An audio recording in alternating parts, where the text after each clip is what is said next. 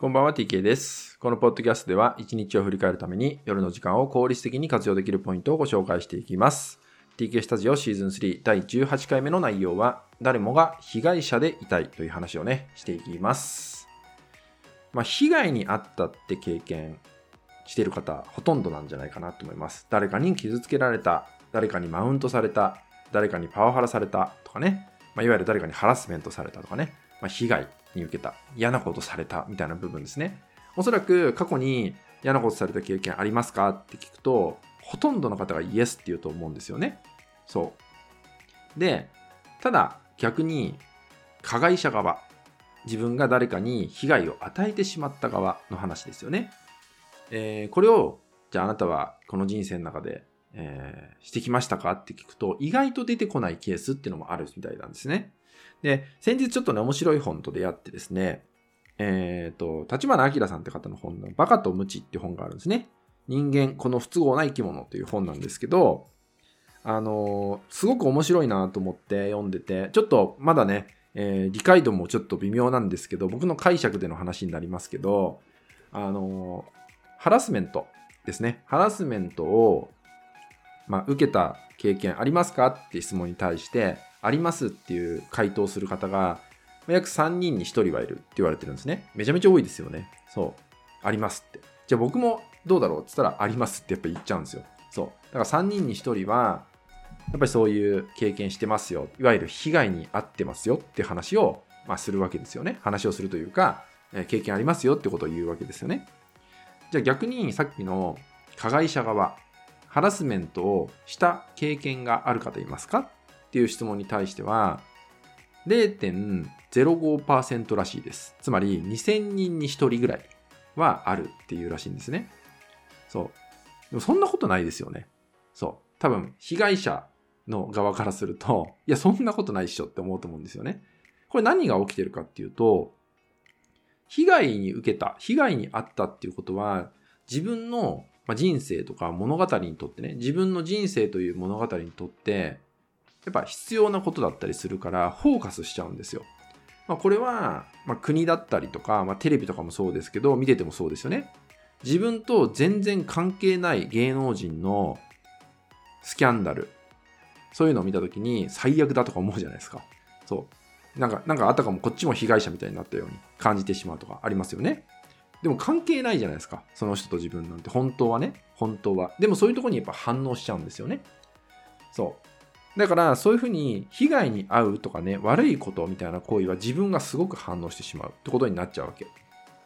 だけど、誰かに危害を与えてしまった、いわゆる加害者になった自分っていうのは、自分自身の物語、ストーリーにとっては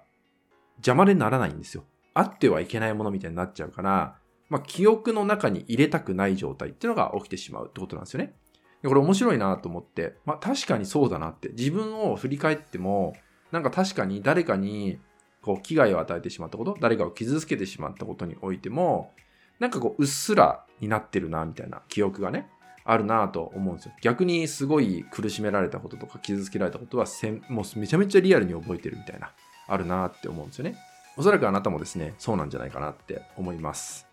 これが僕らの習性なんですよね。誰もがどこかで被害者意識ってのがあって、やっぱりそれによって自分の、まあ、やる理由だったりとかもそうだし、まあ、何クソって思う気持ちとかもそうだし、あとはまあ、ひどくなると復讐劇みたいな、そう、そういう動機になっちゃうんですよ。こういうね、被害っていうのは。そう、いい意味でも悪い意味でも生きてってしまうこと。まあ悪い、悪い意味で生きちゃうと、それこそ殺人事件とかになっちゃうんですけど、いい意味で生きれば、何クソ根性でやってやるぜみたいなところまでいけたりするってことなんですね。だから、どのようにも自分の物語にとっては必要な出来事なんですよ。被害に受ける。被害に遭ってしまう。被害、自分が被害者になるってことは必要なんだってこと。まあ、今回はね、この話で何がお伝えしたいかっていうと、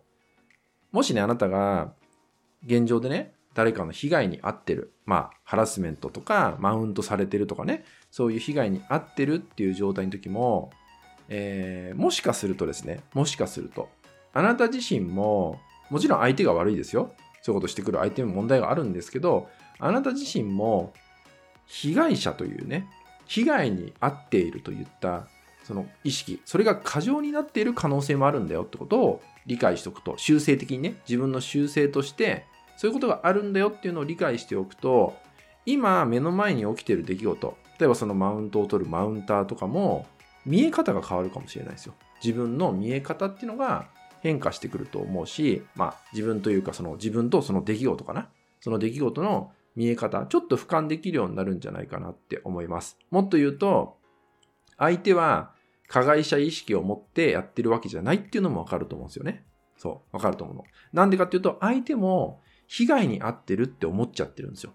そう。だからあなたに攻撃するとかね。そう。お互いが被害者でありたいから、その行動になっちゃってるってことなんですよね。そう。っていうのを分かっていくと、